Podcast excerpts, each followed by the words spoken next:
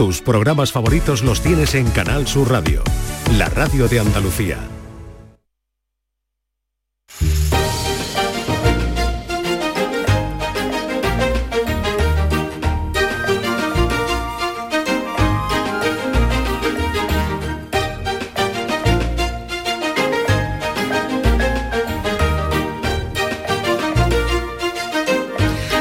Seguimos en Días de Andalucía en Canal Sur Radio. Les acompañamos hasta las 11 en esta mañana de sábado 18 de marzo, que viene cargado de noticias, como han podido escuchar desde las 8 en este programa. Y una en la que nos vamos a detener enseguida porque sin duda nos ha generado bastante preocupación e inquietud. Nos referimos al balance de criminalidad que daba a conocer este viernes el Ministerio del Interior y en el que destaca el aumento de denuncias por agresiones sexuales, por violaciones. ¿Qué ha ocurrido para que en un año estos delitos se hayan incrementado un 34% en nuestro país, un 53% si lo comparamos con 2019, antes de la pandemia. Vamos a analizarlo en unos minutos con Miguel Lorente, profesor de Medicina Legal en la Universidad de Granada y exdelegado del Gobierno contra la violencia de género.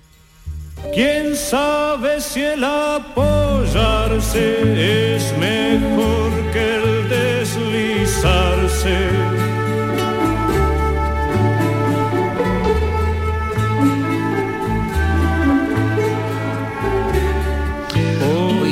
Hoy es día de descanso laboral para muchos, pero no para todos, ¿verdad? Que nos lo digan a nosotros. Mira, si será malo el trabajo que deben pagarte para que lo hagas, dijo Facundo Cabral, al que estamos escuchando, cantautor, poeta y filósofo argentino. Pero seguro que muchos de ustedes son felices en su trabajo y otros eh, muchos pues lo llevan como, como buenamente pueden y también lamentablemente hay quien le gustaría trabajar aunque no fuera el puesto de sus sueños. Hoy nos vamos a detener en lo que se ha venido a denominar la gran renuncia. En Estados Unidos ya son muchos los que han decidido dejar su trabajo, pero claro, eso solo se puede hacer si uno tiene un colchón importante, porque con el Euribor por las nubes y los precios de todo subiendo continuamente, ¿quién puede permitírselo? Hay otro fenómeno también que está en auge, el white quitting, para entendernos, el empleado que sobrevive, el que cubre expediente y la desmotivación, pues ya sabemos lo que conlleva, menos productividad. Tras el COVID el mercado laboral ha cambiado y hay empresas que han decidido, no son muchas de momento, reducir la jornada laboral a cuatro días. Y hay una en Granada, el grupo de Lux, que hace un buen balance de esa medida tres años después. Una portavoz de la compañía estará hoy con nosotros y también hemos quedado con Gemma Ramírez, que es coach experta en gestión del estrés.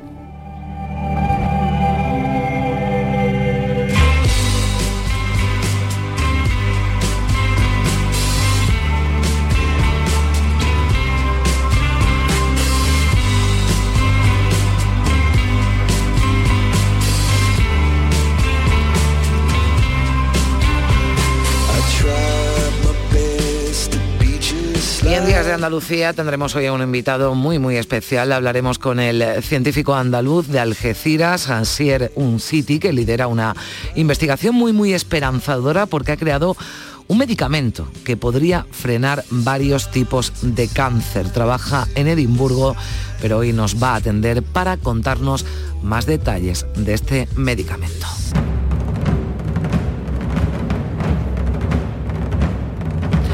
Y estamos ya a pocas horas de conocer el palmarés del Festival de Cine de Málaga, que concluye ya hoy. Mañana con Juan Luis Artacho vamos a repasar las cintas premiadas, haremos balance del certamen, pero hoy con eh, vamos a seguir hablando de trabajos que se han presentado en el festival y que nos hablan de nuestra historia. Y con una actriz maravillosa, una intérprete de primera, vamos a cerrar el programa de hoy porque Cristina Consuegra nos trae a Delfa Calvo, a la que hemos visto mucho en televisión y también en películas como La Isla Mini el autor y más recientemente en Los renglones torcidos de Dios y en Los márgenes.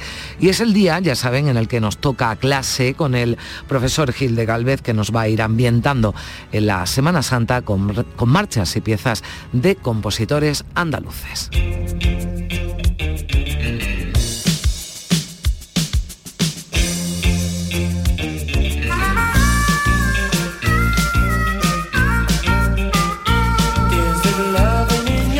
Pues es parte de nuestro menú mañanero del sábado en Días de Andalucía, un programa que no sería posible hacer sin el trabajo de nuestra productora María Chamorro y Sanz y de las manos mágicas de nuestros realizadores hoy en Sevilla, Manuel Fernández y en Málaga, José Manuel Zapico.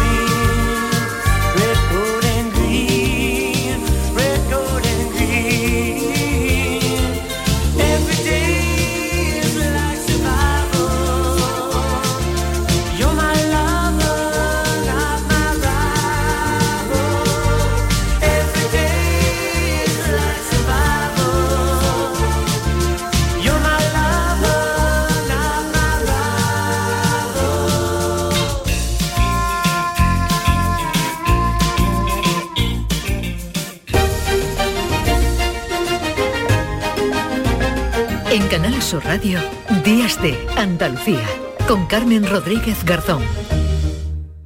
De primero tenemos cocido completo o bichisua y de segundo merluza en salsa verde o chuletillas con ensalada. Mm, yo tomaré bichisua y merluza. ¿Y usted? Pues yo, yo lo que quiero es decirle que le siento como a un hijo.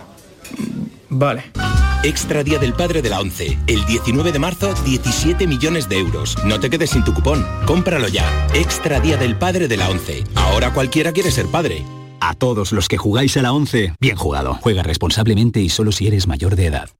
La vida es como un libro y cada capítulo es una nueva oportunidad de empezar de cero y vivir algo que nunca hubieras imaginado.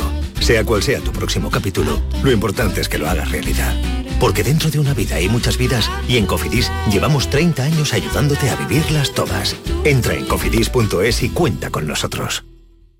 ¡Ea! Ya está ahí el niño del vecino con la pelotita. ¿Pero qué dices, Yuyu? Si ese niño es un figura, ese va a ser un crack. ¡Un crack! La que es una crack es mi mujer, que llamó a Hogar Solar, pusimos las placas solares y ahorramos tela en la factura de la luz. Vaya pelotazo, ¿no? Pelotazo le daba yo al padre del niño. Llama al 955 31 80 80. Hogar Solar, la luz que te ayuda a ahorrar.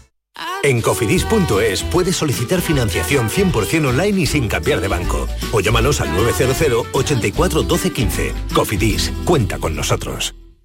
En Canal Sur Radio, Días de Andalucía, con Carmen Rodríguez Garzón.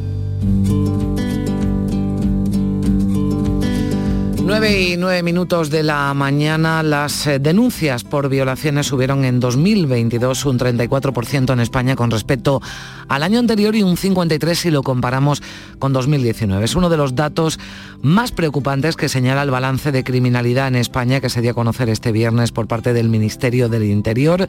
2.870 agresiones sexuales denunciadas, 8 violaciones al día en España. Dicen desde el Ministerio el alza se debe a una mayor política de concienciación que facilita a las víctimas dar ese paso para denunciar. Saludamos a esta hora a Miguel Lorente, profesor de Medicina Legal de la Universidad de Granada, ex delegado del Gobierno contra la Violencia de Género. Señor Lorente, ¿qué tal? Muy buenos días. Hola, buenos días, ¿qué tal? ¿Comparte usted ese análisis que hacen desde el Ministerio del Interior que atribuye esa subida en las denuncias por violaciones a una mayor concienciación por parte de las víctimas o que se les facilite ese paso para denunciarlo? Sí, pero no, no solo eso. Eh, claramente hay una mayor concienciación, también una mayor respuesta que ha facilitado en gran medida la confianza en el sistema, pero estamos viendo un incremento de, de las violaciones grupales en menores que no se corresponde con una situación ocultada o, o, o, escondida o no denunciada en tiempos anteriores. Ese incremento de esa forma de llevar a cabo la agresión sexual también significa que hay un aumento de, de esa violencia que coincide con los estudios sociológicos que llevan a identificar a los eh, menores con el uso de la violencia como algo normal, como algo frecuente, como, como dice el, barómetro del Centro Reina Sofía. Luego tenemos que tener en cuenta esos dos componentes, ¿no? el de la mayor concienciación, pero también el, de la reacción de, de, de, muchos hombres y especialmente los más jóvenes hacia posiciones más machistas, más tradicionales, que identifican la violencia como parte de las conductas que pueden llevar a cabo cuando ellos consideren que, que las circunstancias lo justifican. ¿Y por qué suben a su juicio este tipo de, de conductas, esas eh, violaciones grupales. Hay datos que hablan de un 56% en cinco años, esos delitos sexuales múltiples, con menores de edad, además en muchos casos como protagonista, y veamos el terrible caso de, de Badalona, ¿no? como un triste ejemplo que poner sobre, sobre la mesa. ¿Por qué se producen esas conductas? ¿Por qué se incrementa esas agresiones y además de tanta, de tanta gravedad ¿no? y con tanta violencia? Sí, pues, pues hay varios factores eh, importantes. Eh, uno de ellos es el, negacionismo de la violencia de género, el creer que cuando hablamos de violencia de género estamos instrumentalizando las denuncias o la violencia para ir contra los hombres, ese mensaje de que las leyes, las medidas contra la violencia de género van dirigidas contra los hombres, como, como se dice eh, de una manera eh, generalizada, eh, tanto en contextos sociales, redes sociales, pero también lo estamos escuchando en contextos institucionales, ¿no? Y que por lo tanto eh, ese negacionismo se plantea como una especie de, necesidad de reforzar los elementos que, ya están previamente normalizados bajo la construcción antropocéntrica. Es decir, el negacionismo cuando se niega la violencia de género, lo que se está negando es una violencia que cuestiona el modelo androcéntrico, ¿no? que, que se identifica como una consecuencia de esa, de esa construcción machista y que, por lo tanto, para que no se vea cuestionada la construcción machista, pues yo niego aquello que, que, que, desvela cómo se usa esa posición de, normalidad que lleva a los hombres a poder utilizar la violencia y que todavía hoy hace que la mayoría de esta violencia no se denuncie. Violencia de género en la pareja se denuncia aproximadamente un 25%, pero es que en violencia sexual solo se denuncia un 8%. ¿no? Entonces, mantener eso hace falta eh, o se consigue también en parte negando aquello que, que cuestiona ese modelo. Mm. Entonces, eso que ahora reforzado pues facilita que muchos chavales se vean justificados en, en, usar esa violencia porque previamente consideran que la conducta de las mujeres va contra los chicos. ¿no? Y luego hay un factor importante que es la imitación, ¿no? Es decir, eh, tenemos casos como como a raíz de, la violación de los Sanfermines de 2016, como se han incrementado las violaciones grupales, en ese 56% se produce precisamente a partir de, esa uh, violación y además tenemos referencias objetivas como cuando en 2018 un grupo de menores llevó a cabo una, una violación y se autodenominó la nueva manada, es decir, que la conducta criminal de otros hombres previamente es utilizada como referencia o como ocurrió con el entrenador del Rayo Vallecano femenino cuando dijo a su grupo de, de a su staff técnico dijo vamos a hacer lo de la Arantina, ¿no? Y se tomó como referencia un caso previo para justificarte. Todo eso está alimentando el que chavales jóvenes lleven a cabo este tipo de conductas. Usted y yo hemos hablado en otras ocasiones y precisamente hablábamos del efecto imitación, ¿no? Que sea sobre el que se ha debatido mucho en en, en, cuestiones relacionadas con la, con la violencia de género, con la violencia machista, ¿no? sobre la conveniencia o no, que es un debate que siempre ha estado encima de la mesa, de informar por ese peligro ¿no? de que haya un efecto imitación que usted sí considera que se da en las agresiones sexuales, sobre todo lo que tiene que ver con agresiones grupales. Sí, sí, eh, y, lo que pasa es que, me sorprende eh, que el debate se haga con, con, elementos de preocupación, ¿no? Cuando, cuando deberíamos hacerlo con elementos de digamos, de, de, satisfacción en cuanto a que sabemos que es un elemento sobre el que podemos trabajar, porque en ningún caso el debate se plantea como eh, la necesidad de no informar sobre estos, estos temas, todo lo contrario, tenemos que seguir informando y mucho, pero mandando mensajes críticos contra todo lo que es esa normalización, contra todo lo que es el negacionismo, contra esa masculinidad que entiende la violencia de género como algo justificado, contra, contra todo lo que justifica eh, el uso de la violencia contra las mujeres. Entonces, si, si, no existiera ese componente de referencia en la conducta que llevan a cabo estos eh, agresores, sería la única conducta humana en la que no se produjera un efecto parecido. Mm. Y por lo tanto estaríamos hablando de, de- de elementos excepcionales o patológicos. Es decir, las personas habitualmente tomamos como referencia cuando queremos llevar a cabo algo, no, es que surja la violencia a raíz de un caso previo, sino que ya son chicos, ya son hombres que están pensando en usar la violencia y cuando ven que otro ha hecho lo que ellos buscan, se sienten reforzados en su, idea, ¿no? Pero, pero ese refuerzo que ven es un refuerzo que tenemos que utilizar precisamente con la información y con la concienciación para mandar mensajes críticos de manera que no sea un elemento que tú puedas utilizar para sentirte identificado reforzado. Eh, son datos además eh, que conocemos, señor Lorente, mientras sigue también abierto otro debate, ¿no? Por la, por la conocida como ley del solo sí es sí. ¿Usted considera eh, que debe reformarse, que está mal planteada cuando ha permitido y está permitiendo la rebaja de condenas a decenas de agresores sexuales? Sí, en esa parte sí. Eh, considero que es una magnífica ley, creo que es una ley muy necesaria. Eh, el abordaje integral de lo que es la violencia sexual, el poder atender a todas las víctimas que la sufren, que estamos hablando de esas ocho violaciones al día que se denuncian, que se conocen, pero según la macroencuesta se producen al día mil agresiones sexuales, no, no solo ocho conocidas, sino que son aproximadamente unas mil eh, agresiones sexuales, puesto que las mujeres que requieren sufrir agresión sexual eh, en un año son aproximadamente unas 340.000, luego prácticamente mil al día sufren esa agresión sexual. Trabajar con toda esa realidad, trabajar en la prevención, la concienciación, la especialización, es muy necesario y es una ley maravillosa y magnífica en ese sentido.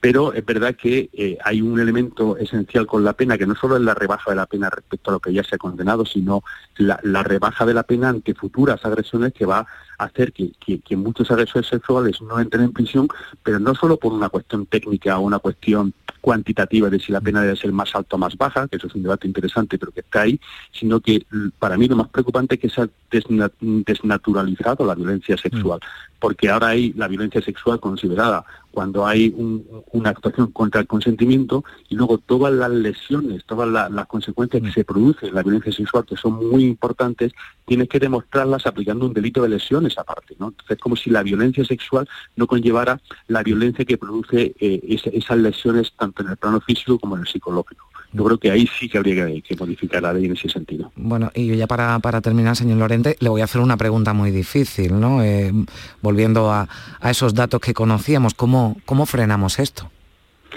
Pues la pregunta es fácil. La, la pregunta solo se puede frenar. Eh, y la, no, no, la respuesta también. Es, es que es que es tan tan sencilla como como que, que sorprende que no que no lo hagamos con mayor determinación, ¿no? Eh, ¿cómo, cómo hemos acabado con, con el COVID, no? No hemos podido acabar con hospitales, no hemos podido acabar con, mascarillas, ni siquiera con la con la detección de a través de los test. Hemos acabado cuando hemos puesto anticuerpos, cuando hemos puesto la vacuna, ¿no? Pues la vacuna contra la violencia de género es eh, el feminismo y la manera de inyectarla en la educación. Entonces tenemos que trabajar con hospitales, con detección, pero también tenemos que trabajar mucho con esa vacuna, con ese anticuerpo contra la violencia, contra el machismo, que es eh, la igualdad y que necesitamos incorporarla desde las primeras etapas de la vida en todo lo que es la, la educación y también luego mantener la, la concienciación que serían como, como dosis de, de- de recuerdo, ¿no?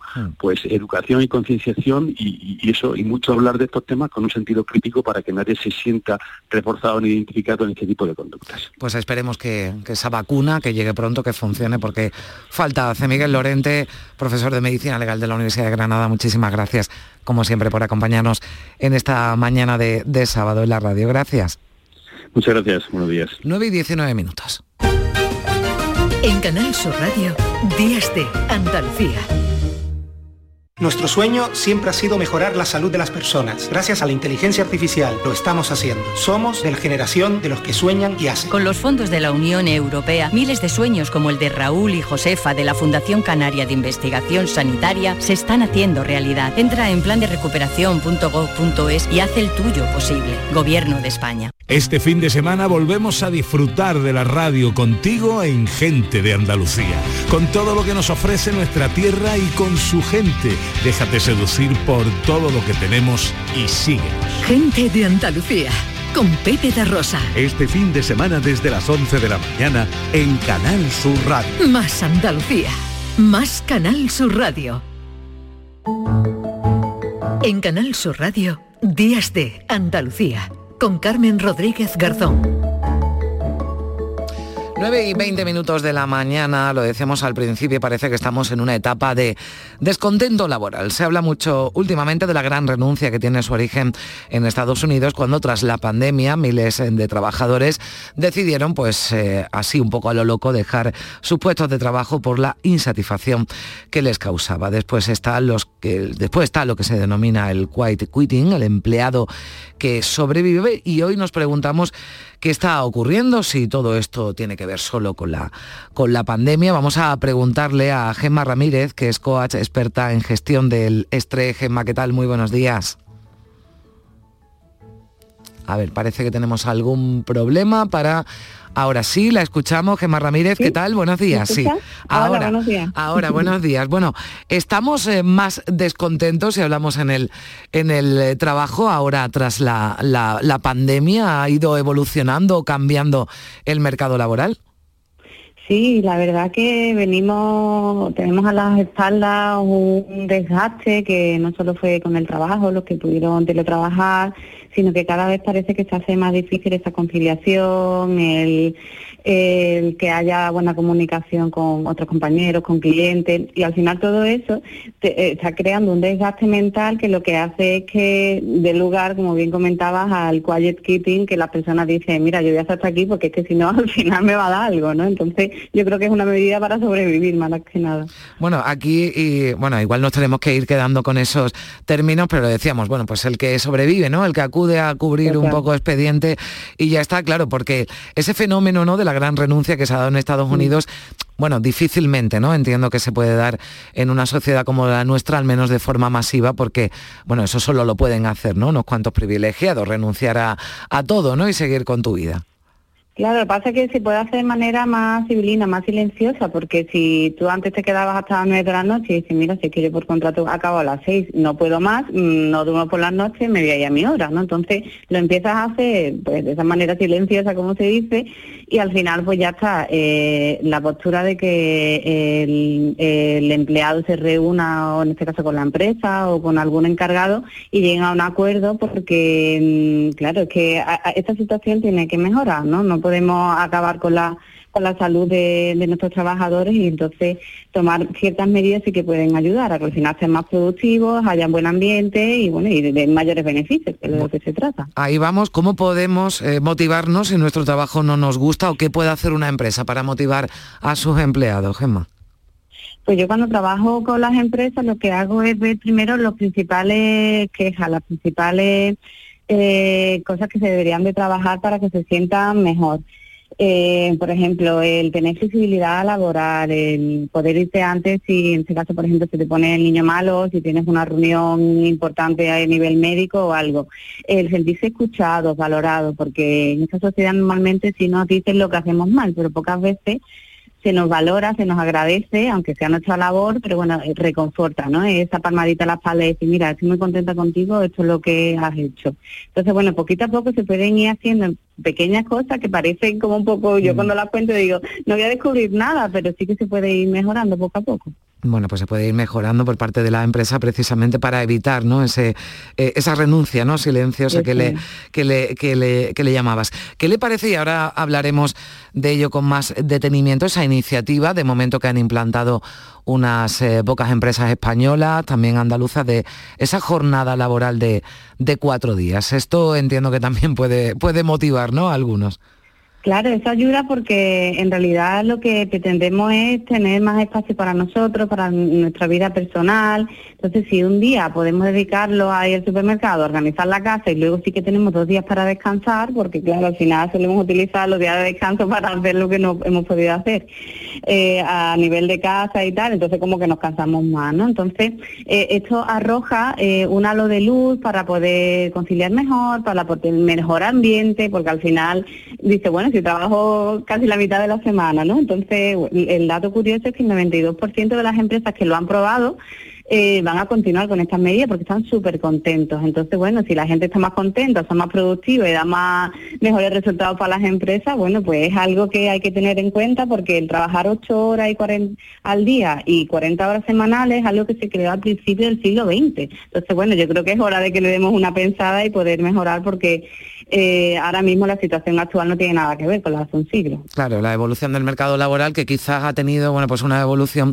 digamos, más, más fuerte o más rápida, ¿no? Por, por, todo lo que nos ha llevado la pandemia. Había un estudio también el otro día que hablaba de los beneficios de los trabajadores híbridos, ¿no? Los que se han quedado al menos parte del tiempo, ¿no? Teletrabajando porque pueden disfrutar de más tiempo libre, de más sueño. Es decir, hay que buscar seguramente, ¿no? Soluciones mixtas, ¿no? Para, para, para, bueno, pues para que también la empresa, porque entiendo que un trabajador motivado es un trabajador más productivo.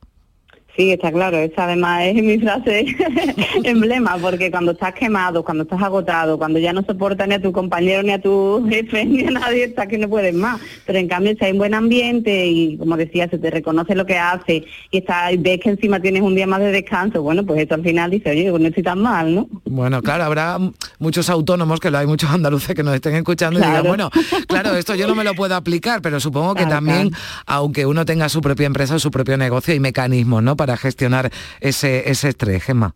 Sí, yo cuando trabajo con los emprendedores, los empresarios, al final pues el delegar más, el decir vamos a ser más productivos y vamos a hacer que en cinco o seis horas te quites todo lo que antes, pues haciendo menos pausas, haciendo reuniones más cortas, bueno pues se llegue a hacer la misma eficacia que se hacía incluso mayor antes. Entonces hay que quitar, como darle una revisión a todo y ver que sí que hay aspectos que se pueden mejorar y a partir de ahí, bueno, pues vamos a tener más tiempo de calidad para después nosotros disfrutarlo de lo que deseemos.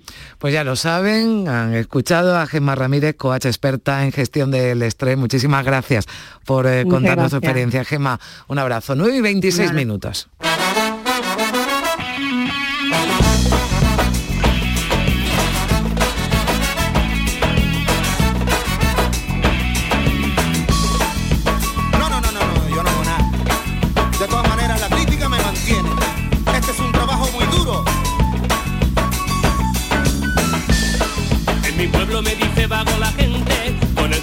Y preguntábamos a Gemma por esa iniciativa que han puesto en marcha algunas eh, empresas, empresas andaluzas, también esa semana laboral de cuatro días. Y tenemos un ejemplo, el grupo Deluxe en Granada, que se dedica al tratamiento de agua. Su portavoz de comunicación es Arancha Solís. Hola, ¿qué tal? Muy buenos días.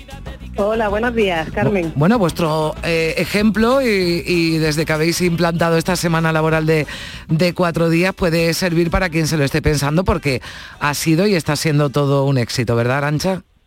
Así es, un éxito total y absoluto. Habéis aumentado las ventas y tenéis a trabajadores muy felices. Contentísimos. Vamos, de hecho es que ha aumentado en un 20% la producción, ¿eh? Que no es ninguna tontería, con un día menos a la semana trabajando.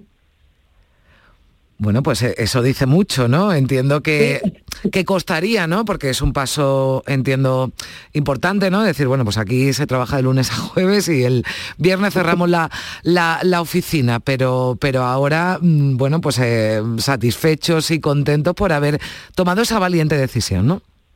Totalmente, totalmente convencido. Vamos, como bien comentaba Gemma antes, es que hmm. la motivación es lo más importante. Que es verdad que el trabajo, como yo siempre lo digo, todos trabajamos por necesidad. Uno de una, un tipo de necesidad, otros de otra, pero trabajar tenemos que trabajar, por lo menos la mayor parte de las personas. Entonces, cuanto mejor es el puesto de trabajo, mucho más vas a rendir. Es que lo que me estaba comentando ella, que lo estaba escuchando, y no puedo estar más de acuerdo. ¿Cuántos trabajadores tenéis vosotros en vuestra, en vuestra empresa, Arancha? Somos unos 45 aproximadamente. Digo aproximadamente, pues siempre a lo mejor hay alguna oscilación, pero vamos, 45 trabajadores se puede decir. Y todos disfrutan de esa semana laboral de, cuatro días, ¿no? No hay ninguno que hubiera protestado, ¿no? Entiendo. ninguno, ninguno, no, porque realmente solamente hemos ganado. Es que solamente hemos ganado. Menos tiempo, un día menos de trabajo, un día más de descanso, un aumento total de la motivación se es capaz, y estamos hablando de que en nuestra empresa es una empresa de venta directa, es un trabajo comercial, y en la cual el primer autónomo que hay es el jefe. Entonces, que ir tocando un poquito todos los palos que dicen, no, es que hay mucha gente que no se puede permitir eso. Sí, se puede, se puede hacer perfectamente, perfectamente. Hombre, claro, esto igual a todos los, los sectores no se puede adaptar o habría que eh, pues no sé, adaptar horarios, turnos, ¿no? No sé, se me ocurre cualquier eh, sector, no sé, la, hostelería o, la, o bueno, los comerciales, usted lo ha dicho, ustedes venden, ¿no? Directamente al, al, público. O sea, esto se puede adaptar, ¿no? Se puede aplicar. Totalmente. Totalmente. Nosotros, por ejemplo, lo que tenemos es que literalmente cerramos, porque bueno, por el, por el engranaje de la empresa, por cómo trabajamos, nuestro sistema de trabajo, no tendría sentido que estuviera abierto, o estamos todos o no estamos ninguno, es una cadena. ¿Vale? Entonces, el jueves terminamos todos. Literalmente, el jueves se echa la persiana en grupo de lux hasta el lunes por la mañana. Pero yo entiendo que hay otro tipo de empresas, por ejemplo, la otra empresa que hay en Mengíbar, hmm. que por el, por el, por su forma de trabajar, por el producto que ofrecen, digamos, necesitan un servicio de siete días a la semana. Pero eso no quiere decir que todo el mundo trabaje siete días. Entonces, claro que se puede hacer con un sistema de turnos, si bien que no se pueden permitir como nosotros encerrar es decir, por la forma de trabajo no lo puedes estructurar de esa manera, pero sin un sistema de turnos. ¿eh? Mm. Es que, la, a ver, hay una mentalidad que todavía no llegamos a tener y es eh, de que tenemos que evolucionar. Cuanto más descansamos, somos muchísimo más productivos. Es que lo hemos comprobado. Eh, además, yo, bueno, yo lo compruebo desde luego viendo, veía el otro día un artículo en, el Ideal de Granada, una fotografía de los empleados del grupo de Lux en Granada, y bueno, era un grupo que parecía que estaban, en fin, celebrando algo, ¿no? Se, se, nota, entiendo que además habrá mejorado, ¿no? El ambiente de trabajo en, la empresa. Claro, es que llega el jueves, es como si todas las semanas tuviéramos un puente. Es que es viernes, sábado y domingo, es que son tres días es que un día lo puedes dedicar el viernes perfectamente, la gente que tiene niños en el cole, pues a llevarlos, a traerlos, mm. a hacer las cosas que quiere hacer, y luego tienes un fin de semana por delante para disfrutarlo en familia o invertir en lo que quieras, que no necesariamente, pues sí, lo que cada uno lo que quiera, vaya. Pero es que es mucho, eso te permite desconectar, te permite de verdad, como digo yo, un reseteo para cuando llega el lunes, llega totalmente fresco al trabajo, pero además cada uno en su puesto. Mm desde el repartidor hasta el gerente, hasta pasando por administración, pasando por todos los departamentos, incluso el propio comercial que está en la calle.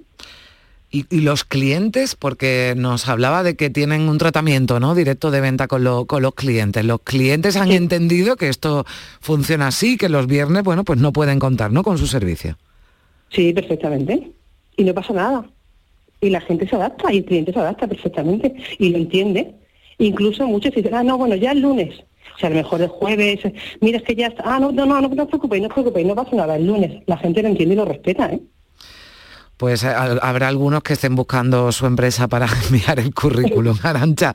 Yo le agradezco, sí, le agradezco mucho que, esté que haya estado con nosotros, porque además sé que hoy sábado es eh, bueno jornada de, descanso, es verdad que esto para, para muchas empresas, pero bueno, ya lleva también usted disfrutando, Arancha, desde el viernes con ese juernes, ¿no? Que, que, muchos llaman y que, y que bueno, pues que es una realidad. Cada semana en el grupo de Luz, que ha aumentado además un 20% sus ventas. Así que es un modelo de éxito esa semana laboral de cuatro días. Arancha Solí, muchísimas gracias por estar con, con nosotros. Que vaya todo bien. Gracias. A vosotros siempre, buen día. 9.33 minutos.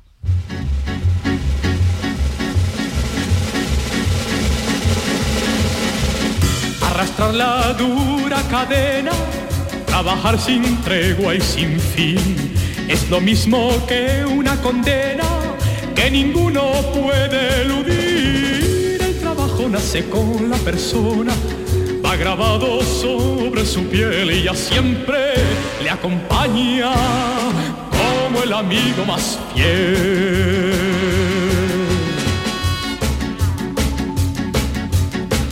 Trabajar con nieve y con frío, con la fe del que ha de triunfar, porque el agua que lleva el río regresa nunca del mar. El trabajo nace con la persona, va grabado sobre su piel y ya siempre le En Canal Sur Radio, Días de Andalucía, con Carmen Rodríguez Garzón. Canal Sur Radio. Cinco Océanos, la boutique del congelado, abre nueva tienda en Sevilla, en Triana. Hasta el 9 de abril, pollo entero a 1,90 la unidad. Cinco Océanos, especialistas en productos congelados. Variedad, calidad y precio con la mejor atención. Pollo entero a 1,90 la unidad. Nuevo Cinco Océanos en Triana, calle Pajes del Corro 96. Llega el buen tiempo y con él las ofertas de IKEA para crear un espacio donde disfrutarlo. Esta temporada tú pones la terraza o el balcón y en IKEA ponemos la inspiración. Descubre nuestras ofertas en IKEA Sevilla. Llega el momento más esperado de las letras sevillanas. Del 22 al 26 de marzo, Tomares celebra su decimocuarta Feria del Libro, la primera gran cita literaria del año en España. Cinco días en los que Tomares reúne a los mejores escritores del momento. La gran fiesta del libro, con más de 120 autores, 30 presentaciones, actividades infantiles, librerías y editoriales. Ayuntamiento de Tomares. Tomares como a ti te gusta. Sí ya huele a feria. Y este año queremos que luzcas toda tu flamencura con uno de los ocho trajes de Micaela Villa que vamos a regalar. Ven a las casetas de Lago del 16 al 25 de marzo. Y si eres la que mejor lo luce, podrás llevártelo gratis. Más info en lago.es. Sigue la corriente del río. Navega en la inmensidad del océano. Adéntrate en la jungla. Descubre lo desconocido. Sumérgete en un mundo de medusas. Rodéate de peces tropicales y echa raíces en el manglar. Ya estás conectado. Déjate abrazar por el mar. acuariosevilla.es En Canal Sur Radio, Días de Andalucía, con Carmen Rodríguez Garzón. 9.36 minutos de la mañana, nuestro siguiente invitado hoy en Días de Andalucía es un andaluz de esos que nos hace sentirnos muy muy orgullosos. Se trata del científico Asier Unciti de Algeciras que lidera un grupo que ha creado un medicamento que podría frenar varios tipos de cáncer. Se trata de un hito histórico en la investigación de esta enfermedad. Asier Unciti, ¿qué tal? Muy buenos días. Muy buenos días. Bueno, de momento, a falta de ponerle un nombre más comercial, entiendo, el fármaco se llama NXP900. Eh, lo habéis desarrollado, ¿no? Un grupo, trabajas en la Universidad de, de, de, Edimburgo. Bueno, cuéntanos algo más de este medicamento, así cómo, cómo funciona, cuándo se va a poder comercializar.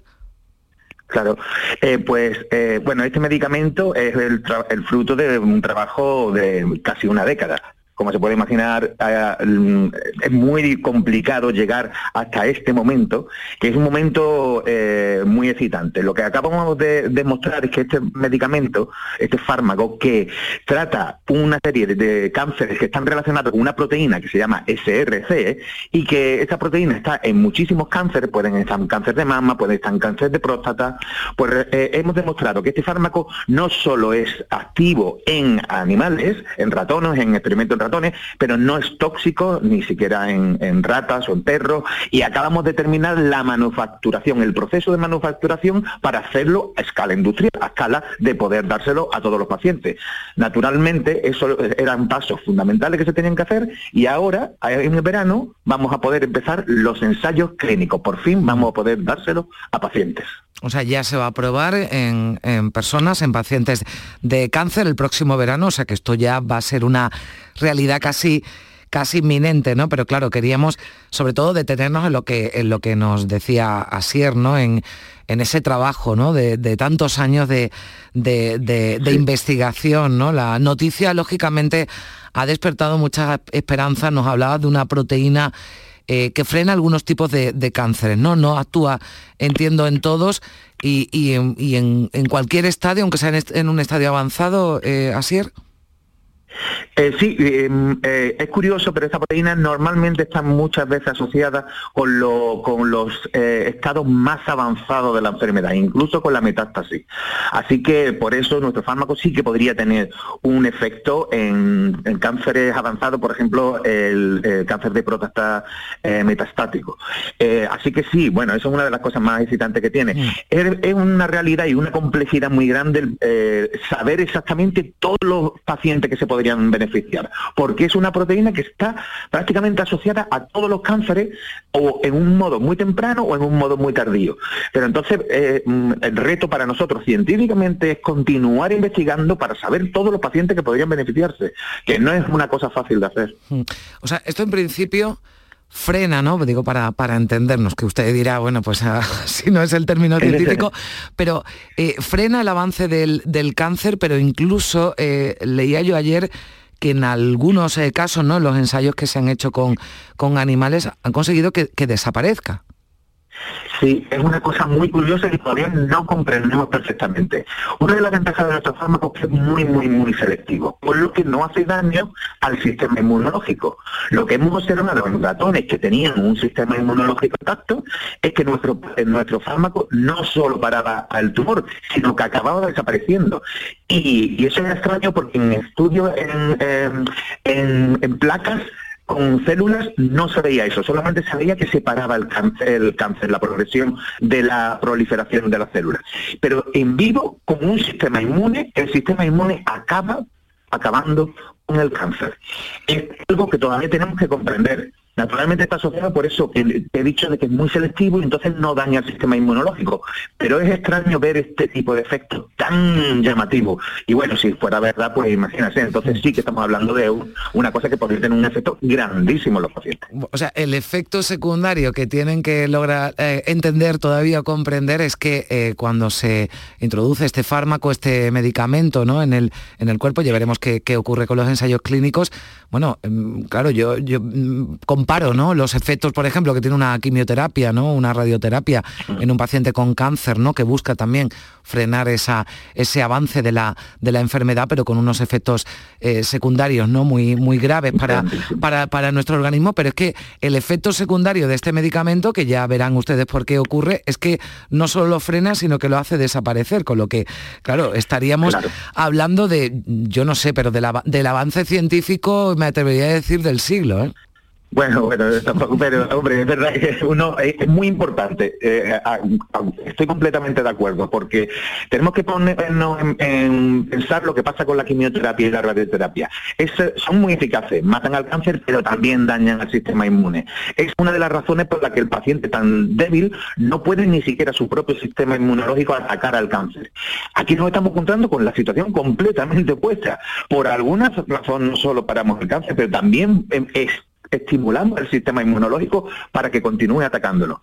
La verdad que sí, yo creo que esa es la parte más esperanzador que llamaría yo de este fármaco, pero lo tenemos que comprender mejor porque solamente lo hemos eh, visto esto en ratones, no sabemos lo que va a ocurrir con los seres humanos. Aquí empieza la primera gran batalla real. Hemos hecho todo lo que un científico puede hacer, pero a partir de aquí la empresa Nuvectis lo va a llevar a lo que son los seres humanos y esto es ese sí que es el experimento, el gran experimento. Desde luego y además eh, le digo, ¿eh? nos está contagiando el entusiasmo con el que lógicamente además y tienes sentido habla de ese gran descubrimiento. Por, por eh, conocer un poco más, eh, por conocerle un poco más a Sier eh, de Algeciras, ¿no? Es de, de, Algeciras, nacido en Algeciras, pero trabaja desde hace tiempo, ¿no? En, en Edimburgo.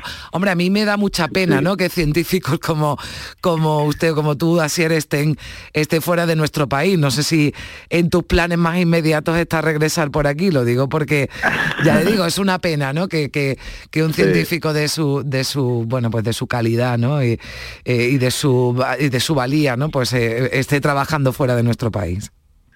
Sí, bueno, yo ya me fui, me fui hace 18 años, parece mentira, me fui en el 2005, pero la idea era volver porque yo siempre, a mí me ha encantado mucho mi tierra y, yo quería volver. Lo que ocurre es que es difícil porque mm, eh, se reúnen las circunstancias, alguien da una oportunidad, aquí me dieron una oportunidad increíble y encima me encuentro en un, en un instituto científico con los mejores biólogos genéticos clínicos eh, contra el cáncer. Así que, claro, estoy en el lugar ideal para poder haber hecho esta, este descubrimiento.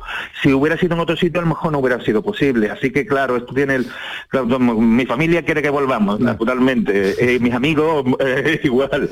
Pero la realidad es que donde estoy trabajando y desarrollando estas ideas hasta este momento en el que puede ser realmente útil para, para todos nosotros, eh, ha tenido que ocurrir aquí en Edimburgo. Pues por eso se lo vamos a disculpar, porque desde luego el descubrimiento es, luego puede convertirse, como yo, como yo decía, lo voy a decir yo, desde luego en el, eh, la investigación del siglo. Ojalá sí, ojalá vayan bien esos ensayos clínicos ojalá. y bueno, podamos hablar dentro de muy poquito y, y decir que este medicamento ya funciona, que se comercializa y que está dando esos resultados que se esperan para combatir el cáncer y algunos tipos de, de cáncer. Así un City, enhorabuena, felicidades por, por su trabajo y muchísimas gracias también por, por atendernos aquí en Canal Sur Radio.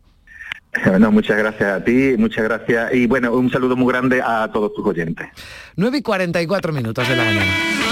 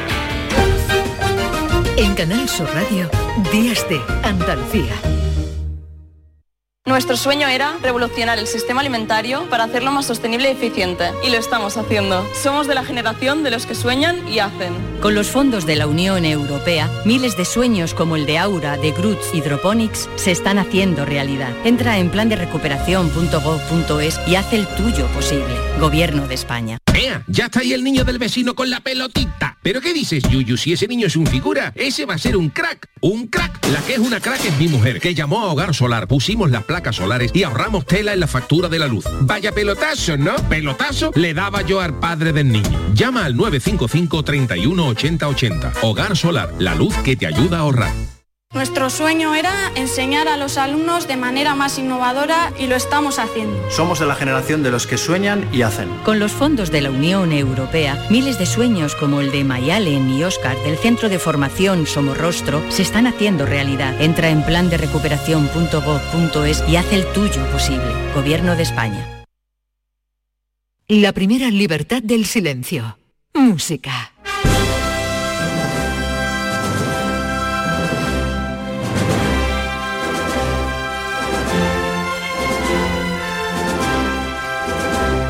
...9.47 minutos, ya les decía al principio que hoy teníamos eh, clase, que no podían faltar con el profesor José Manuel Gil de Galvez. Hola José Manuel, ¿qué tal? Buenos días, Carmen. Buenos días, ¿dónde te pillamos? Que estás hecho un viajero últimamente que no paras. Pues mira, en Salamanca, que estoy haciendo unos seminarios en el Departamento de Musicología y impartiendo unas clases en el, en el Máster de Música Hispanoamericana, que es una de las cosas a las que yo me dedico, que es nuestra música. Nuestra música, nuestra música, la música andaluza, de la que seguimos hablando, de compositores andaluces, y ya nos estamos, ¿verdad?, un poquito ambientando, que estamos en cuaresma, eh, José Manuel, y ya hay mucho, mucho y muy bueno, y muy buenas composiciones musicales, ¿no?, que, que- que están relacionadas con la Semana Santa y que tiene a grandes, a grandes eh, andaluces, grandes compositores. Efectivamente, es, es tiempo de marchas fúnebres. ya, eh, Los oyentes se tienen que acordar de que el, ante- el antecesor de, de las marchas de procesión eran las marchas fúnebres de finales del siglo XIX, comienzos del siglo XX. Y bueno, eh, tenemos la Semana Santa a, a un pasito de nada y es, mm, decora el paisaje sonoro de todas las ciudades, de todos los pueblos de Andalucía y es la sintonía de nuestra querida tierra en estos días y hay que ir calentando motores. Claro que sí. es lo que es lo que toca. ¿Qué estamos, eh, qué estamos escuchando, José Manuel? Mira, es- estamos con Manuel Fondeanta, estamos Ujú. con Amargura, obviamente, que hace no mucho tiempo, me parece que unos dos años se cumplieron 100 años de esta composición, que esto es prácticamente el himno oficioso de la Semana Santa de Sevilla, obviamente, y estamos oyendo una versión para orquesta que orquestó el gran compositor español que falleció hace como un año, dos, dos años, hizo ayer justamente, Antón García Abril, que fue un compositor maravilloso del que ya estuvimos hablando en el programa, y lo toca la Filarmónica de Londres. Fí- fí- Fíjate cómo suena, mira qué bonito.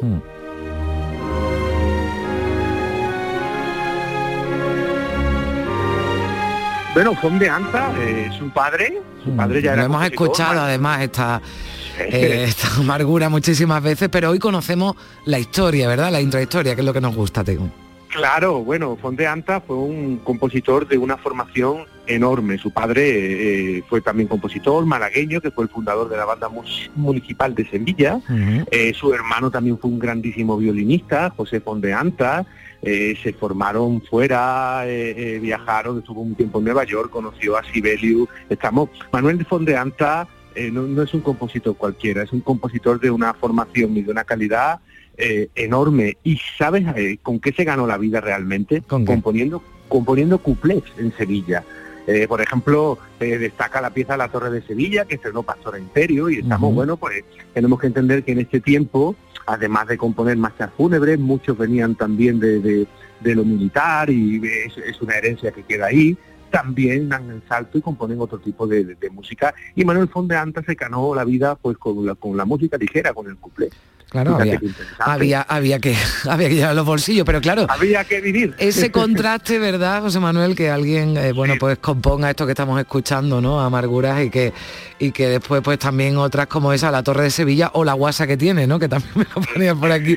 Claro, pues el contraste, ¿no? Que, que hay, pero bueno, eh, uno, o sea, en este caso estamos Así es. hablando de un, sí, de un, dime. Exactamente, hay que, hay que entender que en definitiva Claro. al final, pues bueno, los compositores de marcha de procesión son personas normales como nosotros, que tienen su vida, que tienen un contexto, que tienen que vivir y que bueno, lo mismo hacían una marcha fúnebre que podían hacer una música ligera, jocosa y graciosa, ¿no? Eh, bueno, si te parece, vamos, vamos un poquito, vamos a movernos unos kilómetros al, al este, nos vamos a. Córdoba y nos vamos con Cipriano Martínez Riquer, eh, que no necesita presentación. Este compositor eh, compuso piezas de todo tipo, figuras como Granado, Albén y Sarasate lo llevaban en gira, fue, fue también un grandísimo organizador de conciertos en la ciudad de Córdoba, la persona que impulsó que se tuviera el conservatorio. Fíjate lo que dice Tomás Bretón, precisamente de aquí, de, de- Salamanca, de la Universidad de Salamanca, que la, estoy viendo ahora mismo por, por la ventana de- del hotel. Fíjate qué dice Bretón en tiempos del señor Riquet, ¿vale? El señor Riquet da lecciones para mantener numerosa familia. Compone música sin cesar, música sentida, delicada, sincera, eminentemente española, y todavía preocupado por la influencia wagneriana y sus consecuencias en nuestro artista y público, roba al descanso horas precisas para además escribir sobre Wagner. Es uno de los pocos españoles que trabajan. Vaya. Va- vamos, a, vamos a darle un poquito de volumen, si te parece, escuchamos la, la llorona de Martín Enrique.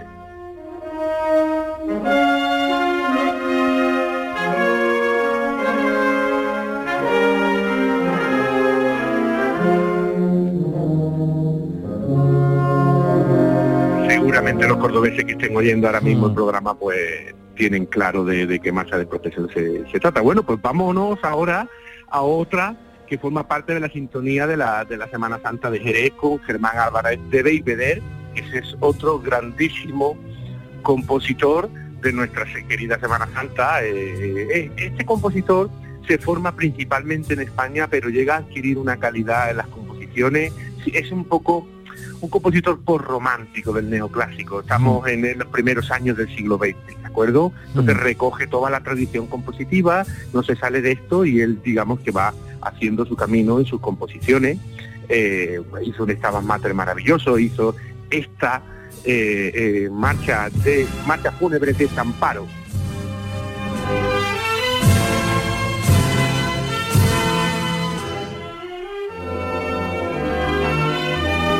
Álvarez de Beiveder eh, eh, fue una persona también muy importante para la, la zona gaditana. Eh, estamos ten en cuenta que fue uno director del Conservatorio Odero de la ciudad, que cuando se fusiona con la Academia Filarmónica eh, se crea el conservatorio. To- todos estos compositores de este tiempo no solo eran eh, tenían una gran formación humanista, eh, también como en la música, eran también se implicaban, ¿no? En que la música también formara parte de la, de la cultura y de la vida, ¿no? De la ciudad, ¿no? Sí, prácticamente, prácticamente todos los que te traigo hoy están detrás de, de hitos muy importantes que luego, Mm. bueno, pues gracias a ellos tenemos conservatorio, muchos de nuestros alumnos van allí y tienen que saber por qué se tiene un conservatorio y de dónde viene, porque es importante, porque al final uno acaba implicándose mucho más en, en- en los estudios y eso es es vital para todo. Bueno, vamos a dar un saltito y vámonos a Sevilla.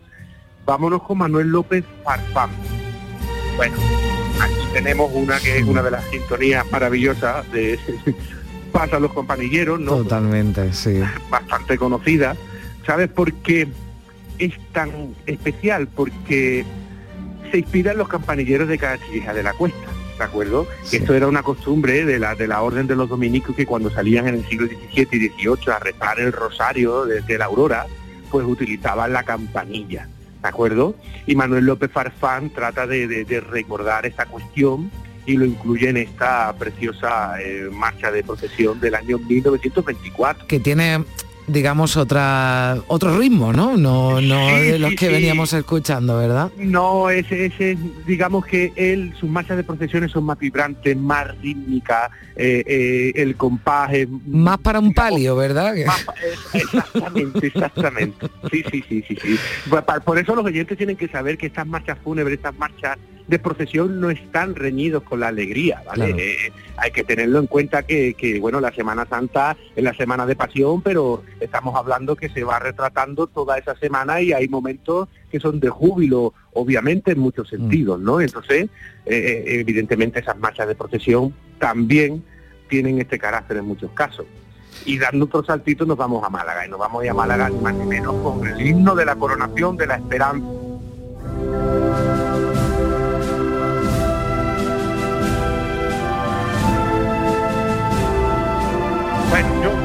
de verdad oigo, oigo esto y, se me ponen los pelos de punta, pero no porque sea, no porque sea muy Semana Santero, sino porque eh, está en el acervo de nuestra mm. sociedad. Yo ahora mismo me estoy acordando de ir con mi abuelo cuando tenía cinco o seis añitos a ver las procesiones y escuchar esto, ¿no? Mm. Es, eso emociona, por eso la Semana Santa trasciende mucho más de, cualquier creencia. Sí, sí, sí. Claro, claro, claro. ¿Quién no tiene un recuerdo, verdad, de la, de la niñez relacionado con la Semana Santa de su ciudad, de su pueblo? Sí, y además la Semana Santa une la música, que es el arte mm. que más emociona y que más toca el alma, y luego también el que tiene un sentimiento religioso, pues tiene esa fervorosidad de, esa creencia, ¿no? Entonces digamos que son dos cuestiones muy sensibles que tocan directamente en el corazón y que por eso eh, eh, eh, son de una, de, una importancia decisiva. ¿no? Mm. Esto lo compuso Artola Prat, que hizo también mucho por Málaga, evidentemente, que fue un, grandísimo cofrade y que le dedicó, digamos, esta, esta marcha de procesión a, la esperanza, ¿no? que digamos, como llamamos en Málaga, el trono mm. santo y seña de la Semana Santa malaguitana. ¿no? Hmm. Y nos vamos a seguir quedando en Málaga y nos vamos con José Andreu Navarro y Virgen de la Trinidad que le compuso a más ni menos que a la Trinidad del Cautivo, que es otra grandísima procesión malagueña de lunes santo. A ver, vamos a escuchar un poquito. Mira qué bonita es.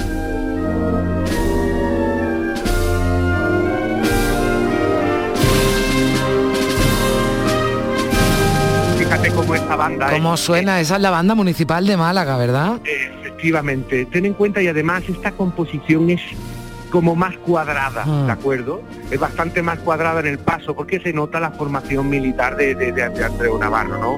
Oye, fíjate cómo se escucha la caja, ¿no? Ese, mm. No se sale excesivamente de ese paso, ¿no? Eh, eh, y además también porque en Málaga ya sabes que lo, tenemos el paso marinero y, los tronos, como lo mm. llamamos aquí, pues mm, van de una manera mm, diferente, más lenta y entonces Se llevan de, otra manera también y la música tiene que acompañar, claro. Claro, efectivamente, ¿no? Eso, eso hay que tenemos que entenderlo. Y bueno, pues, eh, vamos a ver, te he cogido otra cosa, otra mm. cosa maravillosa de Sevilla, de Vicente Gómez Zarzuela, sí. que para finalizar eh, la, sesión de hoy, que es muy bonita. Eh, estamos hablando de Virgen del Valle. Vamos a escucharla un poquito y te cuento.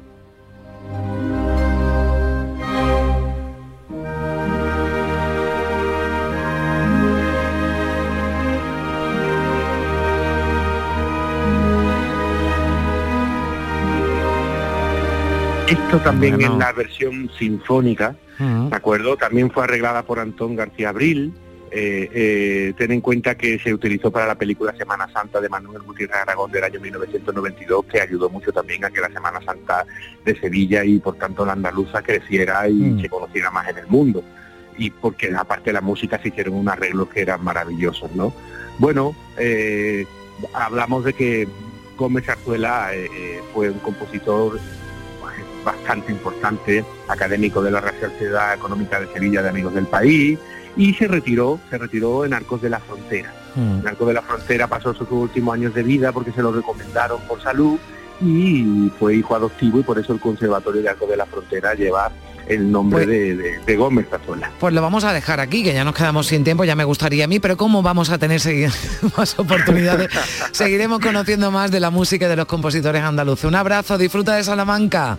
Venga, un abrazo, Adiós. hasta pronto, hasta luego.